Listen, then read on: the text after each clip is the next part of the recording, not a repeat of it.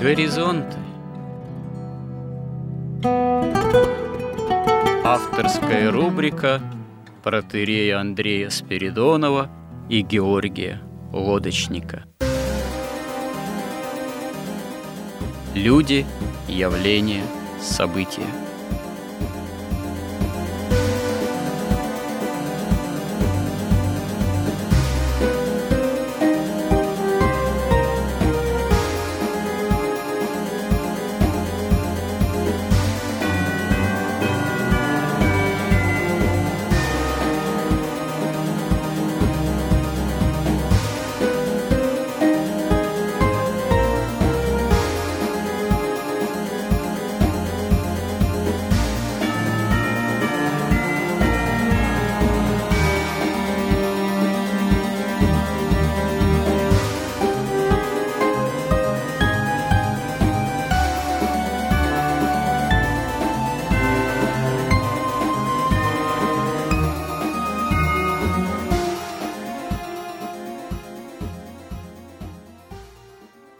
Добрый день, уважаемые радиослушатели. В эфире радио «Благовещение» и в нашей рубрике «Горизонты» я, протерей Андрей Спиридонов, и мой постоянный собеседник Георгий Лодочник говорим о символе веры. О символе веры мы рискнули поговорить не только в таком общепринятом катехизическом ключе, так сказать, а говоря о разных явлениях современной культуры, э, в том числе массовой, мы решили постараться именно разобраться, поговорить о том, а как современный человек в системе вот этой как раз-таки массовой культуры может истины веры христианской воспринимать. И здесь, ну, в общем-то, достаточно очевидным оказывается, что действительно это для современного человека – бывает далеко не так легко и просто, потому что воздействие средств массовой информации, такие манипуляционные технологии по воздействию на ум и сердце человека, они, конечно, дают себе знать. Потом современный человек, даже считающий себя христианином, мы вот об этом тоже уже говорили, он часто выступает как такой стихийный неоязычник – и, с одной стороны, он легко допускает существование каких-то сил потусторонних, невидимых. Очень многие легко скажут на вопрос, а веруете ли вы в Бога? Да, что-то есть. Может такой ответ прозвучать. Современный человек как-то достаточно легко обращается к силам потусторонним, ну, часто опосредованно, там, через каких-нибудь магов – экстрасенсов, там, нетрадиционных целителей и так далее и тому подобное. Но когда вопрос, можно сказать, возникает о принятии истины во всей полноте, здесь часто как раз-таки возникают достаточно серьезные затруднения. Ну и вот мы об этом как раз в прошлый раз с Георгием и говорили, когда уже приступили именно к беседе о ну, втором члене символа веры, то есть о Христе. Это звучит так. «И во единого Господа Иисуса Христа, Сына Божьего Единородного, и же от Отца рожденного прежде всех век, света от света Бога истина, от Бога истина рожденна, несотворенна, единосущна Отцу, им же вся быша». Ну, здесь как раз-таки вот мы говорили о том, что, собственно говоря, откровение Божие, истинное знание о Боге – Истина, она нам явлена во Христе, как в Бога-человеке. В Боге, который нашего ради спасения стал человеком, при этом он является и являет себя, и остается вторым лицом Пресвятой Троицы, то есть являет всю полноту божества благодаря своему человечеству, благодаря своему воплощению Бог становится для нас гораздо более доступен, чем это было до явления его во Христе, до Боговоплощения, условиях, ну, скажем так, Ветхого Завета еще. И вот в прошлый раз мы как раз-таки заострили в разговоре такую проблему, что да, с одной стороны, Бог во Христе как явление полноты истины становится более доступен, но человек, благодаря свободной воле человечества, оно может эту истину принимать, или мы сталкиваемся с тем, что человек часто этой истине сопротивляется. Вот Георгий в прошлый раз так хорошо пояснил на своем личном примере, вот опыте еще своей молодости, когда он последовательно изучал разные религиозные, философские, можно сказать, системы, и когда вот он прочитал Евангелие и какие-то святоотеческие тексты, как он поведал, в нем возникло на определенное время такое сопротивление истине, потому что стало очевидным, что вот идя евангельским путем, власти никакой не достигнешь. Наоборот, требуется самоотречение. Ну и действительно, уже вот двухтысячелетняя христианская история, она является таким подтверждением тому, что кто-то истину принимает, а кто-то, в общем-то, довольно значимая часть человечества этому сопротивляется. Ну и вообще история и христианской цивилизации как таковой, ну, уже 2000 лет история развития человеческого рода после воскресения Христова в какой-то степени тому подтверждение. Увы, современный мир, который активно как-то вот позиционирует, ну, выражаясь философским языком, релятивизм истины, он тому тоже подтверждение. Очень многое в современном человеке и в современном человеческом общежитии общество такого именно развитого потребления этому сопротивляется. Страсть к материальному развитию, к деньгам, к стяжанию материальных ценностей, обретение связанного с этим комфорта, она очень сильно берет вверх над современным человеком, современным человечеством. И здесь вот, собственно говоря, возникает вопрос, да, вот мы христиане, мы вроде знаем истину, как раз-таки вот можем, должны говорить о Христе, но часто наше слово о Христе, оно опирается в такое вот глухое сопротивление окружающего мира, окружающих людей, видимо, потому как раз-таки, что современный человек не хочет никакого самоотречения, а хочет именно безудержного материального развития. Это, видимо, одна из причин. Но, может быть, и наше слово, оно еще не имеет такой власти, я не знаю, может быть, по нашим же немощам.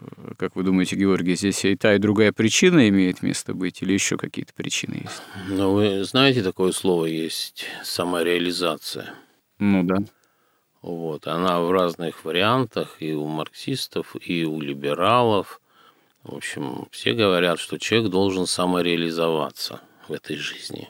А раз уж он родился, он должен самореализоваться. При этом Здесь делается абсолютная подмена на прямо противоположное тому, что подразумевается ну, Евангелием, христианством и вообще Богом. Вот та эволюция божественная, которая заложена и в мироздании, и в человеке, когда человек должен приближаться к Богу, и вот как Феофан Затворник говорил, что сейчас она уже из двух частей состоит, что сначала надо обратиться к Христу, поверить в него, да, а вторая уже следовать за ним и приближаться как бы к Богу, становиться все ближе и ближе, более похожим на Бога, вот вместо этой самореализации предполагается как раз движение в иерархии, то есть занятие в социальной, там, интеллектуальной или там в области искусства. Вот в этой иерархии занять максимально место настолько высоко, насколько ты способен. Вот это самореализация. Самовыражение, оно связано с самореализацией? Ой, ну самовыражение это ну, уже... в искусстве же самовыражение имеет очень весомый характер. Ну, давайте отвлечемся. Вот смотрите, самовыражение – это термин, связанный с коммерцией исключительно. То есть, опять же, мы говорили, что когда-то искусство наше, европейское и христианское, оно выражало, пыталось христианские какие-то истины, и заказчиками были люди, ну, аристократия, духовная аристократия, в первую очередь, которые и заказывали такое искусство, и они отличали красивое от некрасивого и могли отличить подлинное от ложного в очень высокой степени. Когда вот эти силы которые борются с Христом, с христианством и работают на антихриста, когда ему удалось разрушить вот эти вот монархии христианские, когда высшие классы священнослужителей, во-первых, во-вторых, аристократию объявили мошенниками, которые не служат народу, сохраняют истину и защищают истину от зла, а просто прикрываясь существованием истины, которой на самом деле нет, а есть только выгода, они только извлекают выгоды из народа. То есть священники – это бизнес, который десятину вообще забирал да, раньше, сейчас что уже остается, то можно забрать. Ну, десятина – это еще с ветхозаветных времен да, имеет место быть. Но они же быть. стали объявлять, что все это обман, потому что истины-то нет. Им же доказал и Кант, и потом Шопенгауэр, и сами они как бы были в этом абсолютно уверены, и сейчас уверены. Почувствовали себя материально ущемленными со стороны церкви, да? Да, и со стороны аристократии что поскольку истины нет, то есть только выгода, а выгоду как раз обеспечивает кто? Лавочники, ростовщики, ну и там какие-то люди, которые производят какие-то благи, ремесленники там в то время были еще, или там уже начиналась промышленность. Эти люди по инерции тоже, они же не отменили искусство, они стали общаться с этим искусством, как-то его ценить. У них возникла проблема, а как оценить это искусство, сколько, какой предмет искусства стоит.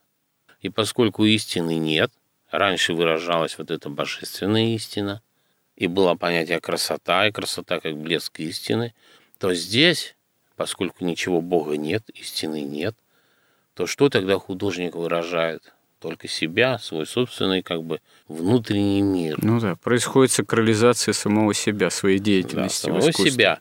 И главное, что тоже, ну и что? Ну вот один художник, вот он вот, например, себя выражает, а другой вот так себя выражает. Например, там Черный квадрат. Да, Леонардо да Винчи, он выразил то, что у него там было, да, написал там, например, «Тайную вечери».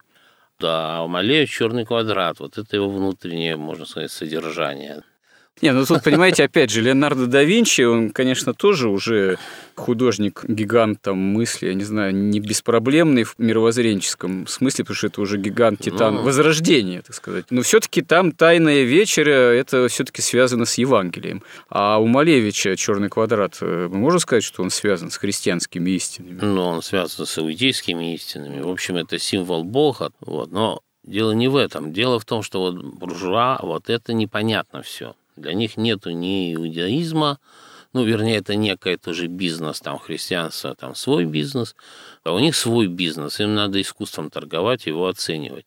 И поскольку никаких естественных критериев нет, абсолютных, то получается, что внутреннее содержание, скажем, Малевича ничем не менее, чем содержание там Джотто, или Рафаэля. Ну да, то есть абсолютно... Рублева. Да, тут абсолютная истина, она не имеется в виду, то есть Христос не имеется в виду. Да, имеется и... в виду а вот то, что еще начали релятивизм некий истины, неясности. Да, и тогда они создали целую науку, искусствоведение, смысл которым в чем? Что единственный критерий, когда можно сравнивать одного художника с другим, это как в патентном праве, значит, новизна а кто первый сделал перспективу. Ну, еще цена коммерческая. Да, вот кто первый? Вот он первый перспективу, ага, значит, он столько стоит. А кто первый, значит, разложил вот эту гармонию на части?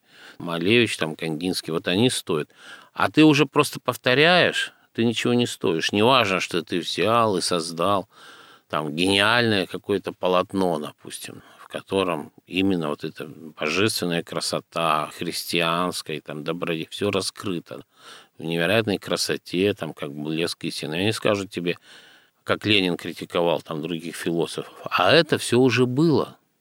И поэтому ничего не стоит. Их, понимаете, их вообще не интересует истина. Вот как бы вот у них нет ничего абсолютного. У них кто первый? И поэтому они вот этот термин самовыражение, потому что, ну что, вот он первым самовыразился вот так, а этот первым самовыразился вот так. Ну, и теперь да. у нас там Павленко прибил там то есть брусчатки первым, да? Да это уже, да, это крайняя степень.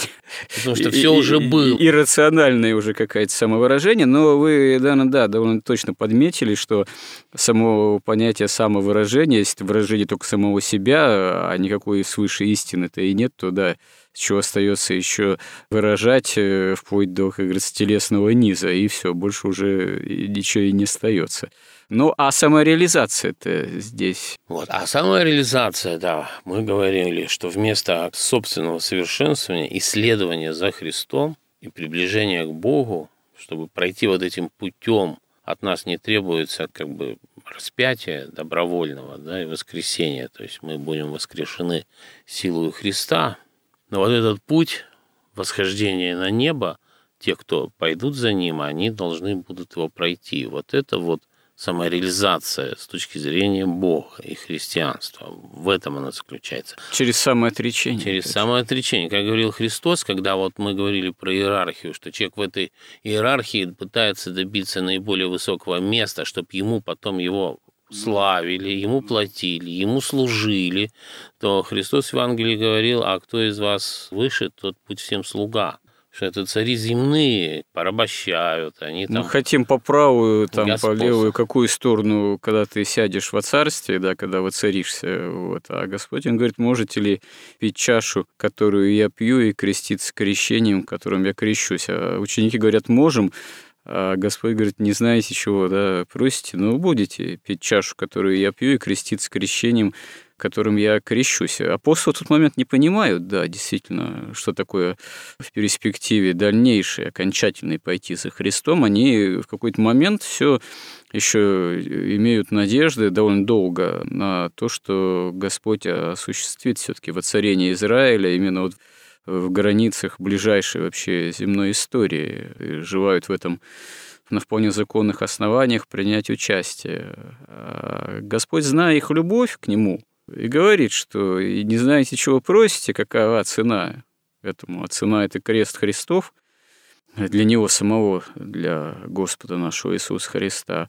А для учеников последование за Ним, действительно. Взятие креста своего на себя, но они это на себя возьмут именно по непосредственной любви ко Христу. То есть, э, действительно, самореализация, слово действительно употребить к апостолам, к евангельской истории, для них она осуществляется во Христе и благодаря Его Голгофе, и благодаря Его воскресению, и не в последнюю очередь сошествию Святого Духа на апостолов. Но, собственно говоря, действительно, если ты принимаешь истину, человек, то ты стоишь перед схожей задачей. Может, не в таких масштабах, как это было в жизни святых апостолов, потому что они вообще фундаментом церкви становятся. Вот. Но все равно в каких-то своих, каких Господь судил или к чему призывает э, масштабах этой жизни. Поэтому в христианских государствах все-таки под самореализацией понималось служение. Да? Даже служение там, императора, да. служение Традицион... военачальника. Да? Ну, то, что можно назвать традиционным обществом, там аристократии свое служение, у крестьянина свое служение, да, вот, у воина свое, у священника свое, но у каждого да, свое у монаха служение. свое, да. И там какие-то монахи, они считались, их достоинство было не ниже, чем царское. Да-да, это очень важно, кстати. Вот. Сейчас это все отменилось. Служения нет сейчас. Сейчас служения, сейчас только одни контракты. Даже у нас Путин говорил, я просто заключаю с обществом ну, да, контракт. Такой, такой менеджер, так сказать. Да, например, там... По осуществлению властных функций да, управленческих. Там, там генерал, он заключает с обществом контракт. Там солдат заключает с обществом контракт.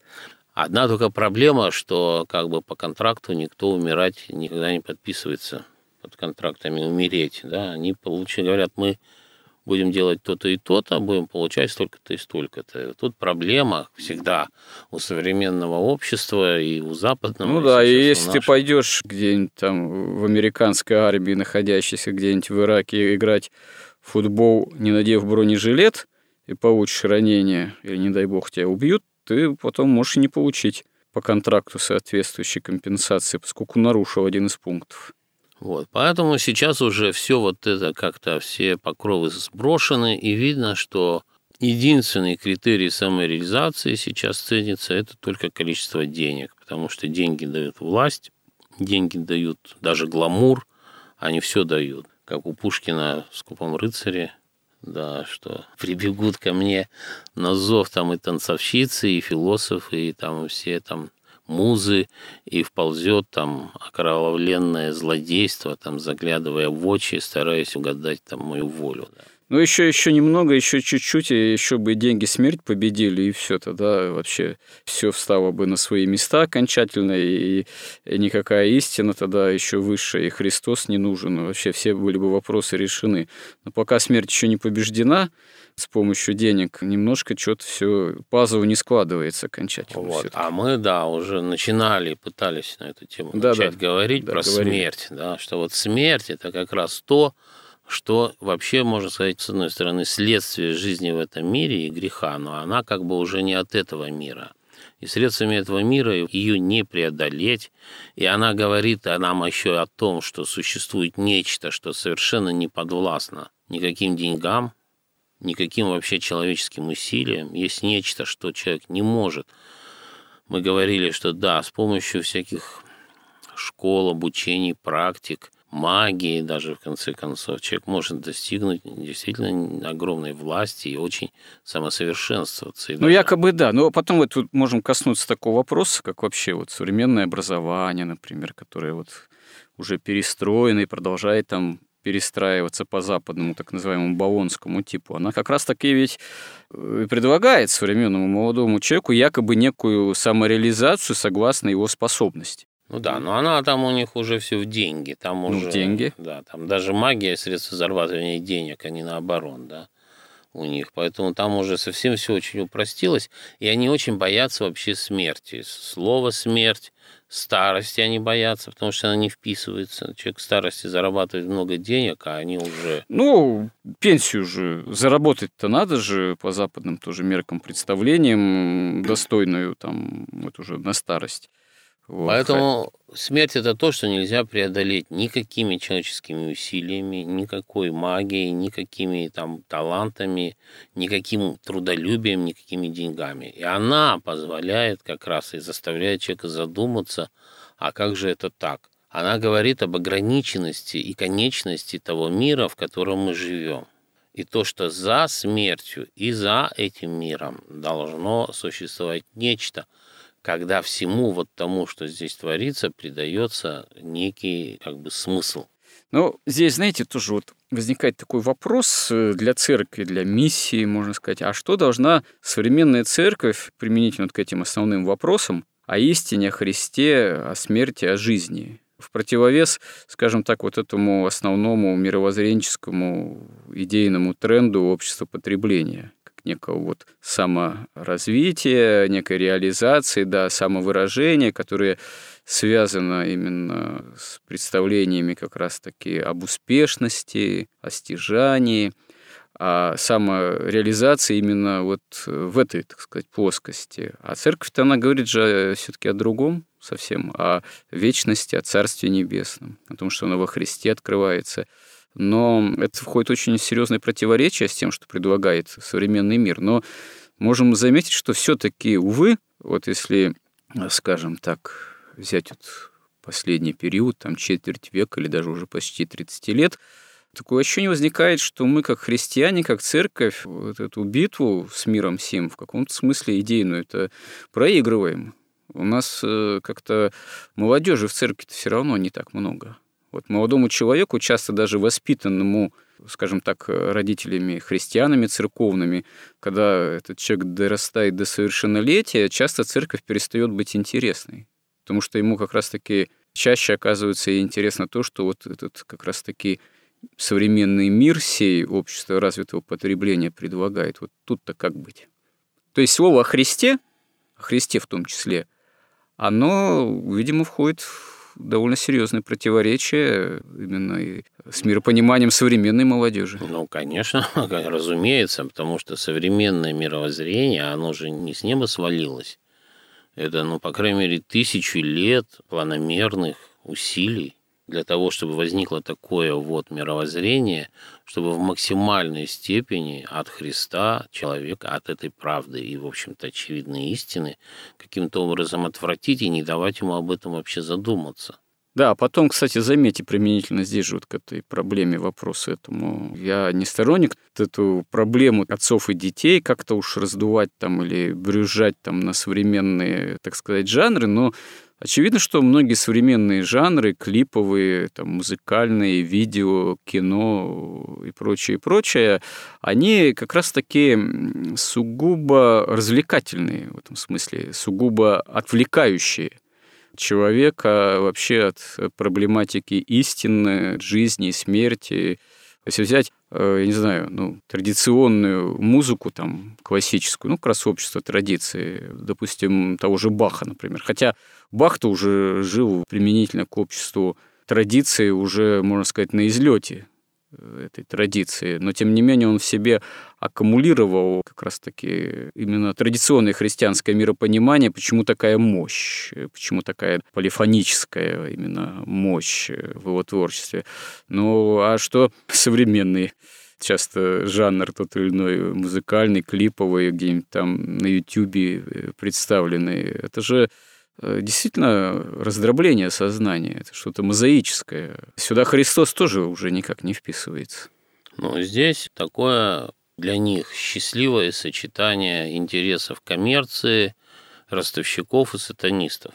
Вот, и они как бы в этом смысле все друг друга усиливают, и это искусство, когда отрекаются от истины, от Христа, от красоты, оно, так сказать, катится под горку со все разгоняющейся скоростью, становится все примитивнее, но цены от этого не падают, управляемость людьми только повышается, и поэтому делается как раз все для того, чтобы человек не мог задуматься о смерти, вспомнить, чтобы о ней не мог. Это как ну, бы да, абсолютно... некогда, некогда. Да, это с одной стороны, а с другой стороны вот это огромное количество и в боевиках, и в мультиках, и в каких-то других Кетчупа. фильмах постоянное как бы убийство, постоянная смерть, она делается такой как бы обычной, ничего не значащим обычным таким событием, что о ней думать-то не надо, да, это какие-то лузеры там все время умирают, ну а ты же ведь не лузер, ты, в общем, никогда не умрешь, зачем об этом думать, лучше думай, как вот деньги заработать и потом как их правильно потратить, а еще сложнее сохранить их и приумножить. Вот как бы вот такая логика. А смерть, вот как раз Христос победил смерть. То есть мы уже говорили, что человек это такой космос, в котором есть там и внутреннее небо, и внутренняя земля, и источник причины внутренней своей, источник действия, источник разума, воли проявления, и есть внутренняя земля его тела, которая принимает все эти следствия на себя и в себе воплощает. И он может себя бесконечно совершенствовать, вообще сам в себе, да, но поскольку мы уже созданы не по образу Бога, а по образу падшего Адама, который был создан когда-то по образу Бога, то мы можем что угодно сделать, мы не можем победить смерть. Потому что это уже в нашей природе. И поскольку мы всегда находимся в этом состоянии греха, мы смерть победить не можем. И именно поэтому Христос должен был принять на себя вот это человеческое тело, прийти на землю вот так вот, смиренно абсолютно, показать нам пример даже до распятия, воскреснуть и вознестись на небо, и тем самым он первый проложил вот этот путь, и в том числе победил смерть и переход вот в первоначальное совершенное состояние, в вечную жизнь. Он как бы открыл этот путь. Но единственное, что этот путь, конечно, не такой, что набирая богатство, ты никак не следуешь за Христом, ты наоборот уходишь. Но здесь Христа. много же от веры уже зависит, потому что вот мы говорим, Христос победил смерть. Собственно говоря, для христианина это очевидность, для апостолов это очевидность. Да, собственно говоря, если с христианской точки зрения вообще рассматривать историю, это да, это факт центральной мировой истории. Но с другой стороны, часто для человека, который не имеет веры во Христа, ну, это просто слова – он может сказать, а, а где видно, что из чего следует, что Христос победил смерть? Мы продолжаем рождаться и умирать, да и вообще оттуда, как это, знаете, модно говорить, оттуда вообще никто не возвращался. Хотя это на самом деле не совсем так. Есть же примеры там, да, начиная с Лазаря четырехдневного и так далее, вот, когда люди возвращались оттуда. Но вот тем не менее, все равно же, прежде всего, победа над смертью – это очевидная вещь для христианина, то есть очевидный факт. Победы христиан для христианина будет очевидной, повторюсь. Но далеко не всегда очевидной для неверующих во Христа. Но для тех, кто во Христа не верует, для них вообще истина никак недоступна. И как бы, ну и что тут? Тут надо просто говорить с теми, кто уже верует, потому что нет никаких сил, сам Бог не может заставить верить человека. Ну, не то, что мы же, там или церковь. Опять же, бывает современный человек, вот как агностик, да, выступает, он, может, и не возражает вот, против того, что да, что-то есть. А, знаете, вот я тоже как священник порой сталкиваюсь. Люди часто приходят в храм, по каким-то поводам, не прямо имеющим отношение к вере вот воскресения Христова. Какие-то проблемы, какие-то скорби, вроде человек крещеный, все, так сказать, из рук ускользает, все рассыпается, там бизнес там рассыпался, отняли, вот, в семье проблемы, вот, что делать, как быть, батюшка там как бы обращение к духовной стороне, может быть, какие-то духовные причины есть. И тут начинаешь спрашивать, там, да, вы крещеный? Да, крещеный.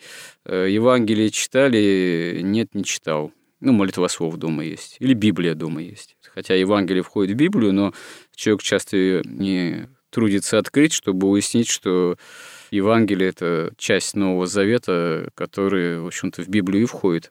Ну хорошо, вы во Христа веруете? Ну да, верую. Вы веруете, что он Бог? Да, в общем, верую. Вы веруете, что он воскрес и победил смерть? Вот тут человек задумывается часто.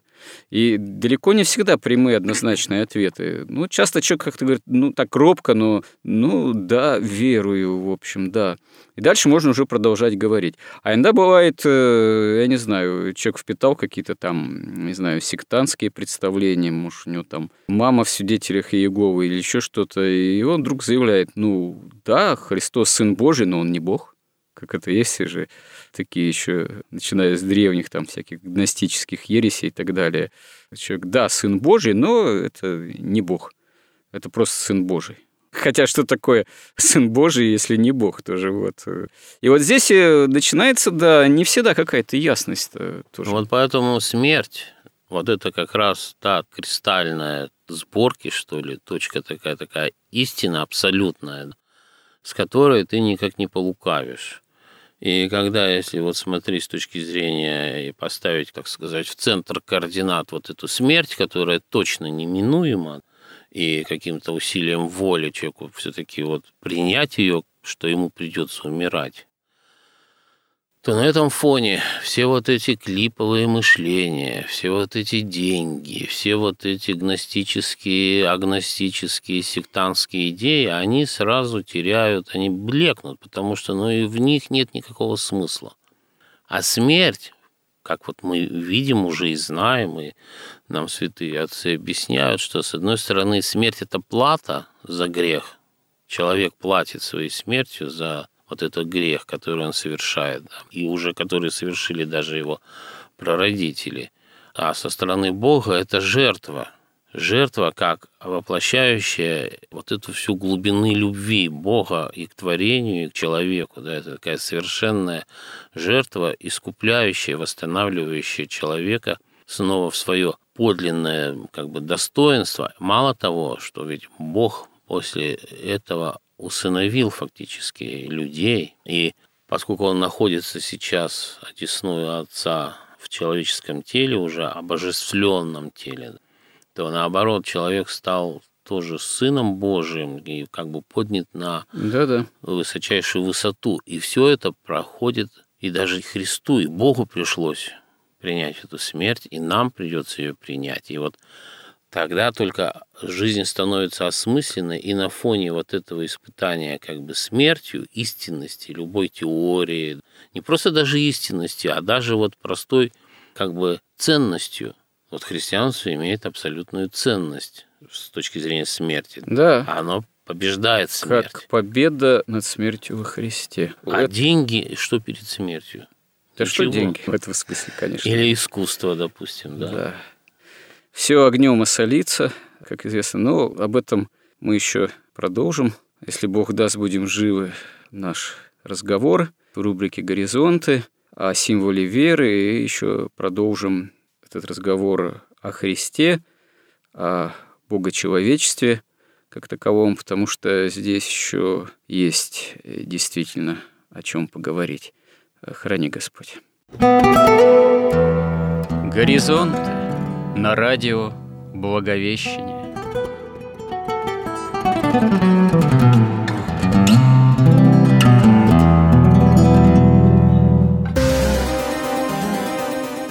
Разговор вели протеерей Андрей Спиридонов и Георгий Лодочник.